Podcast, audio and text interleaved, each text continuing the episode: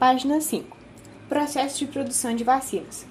A produção das vacinas pode variar para cada tipo e um dos processos é seguido das seguintes etapas, sendo ao todo quatro fases, sendo elas a produção do concentrado vacinal, que é a origem da vacina.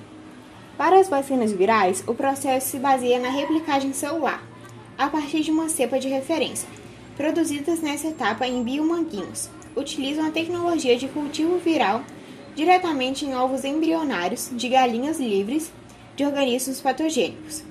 Já as vacinas bacterianas são produzidas em um processo de fermentação de insumos e conjugada de conjugação de princípios ativos. O concentrado vacinal só poderá ser disponibilizado para o processo, processamento final depois da conclusão da análise qualitativa, porque envolve vários testes físicos, químicos, biológicos e microbiológicos que acontecem simultaneamente. O concentrado vacinal produzido é mantido em câmaras frias na temperatura adequada para manutenção das características do produto.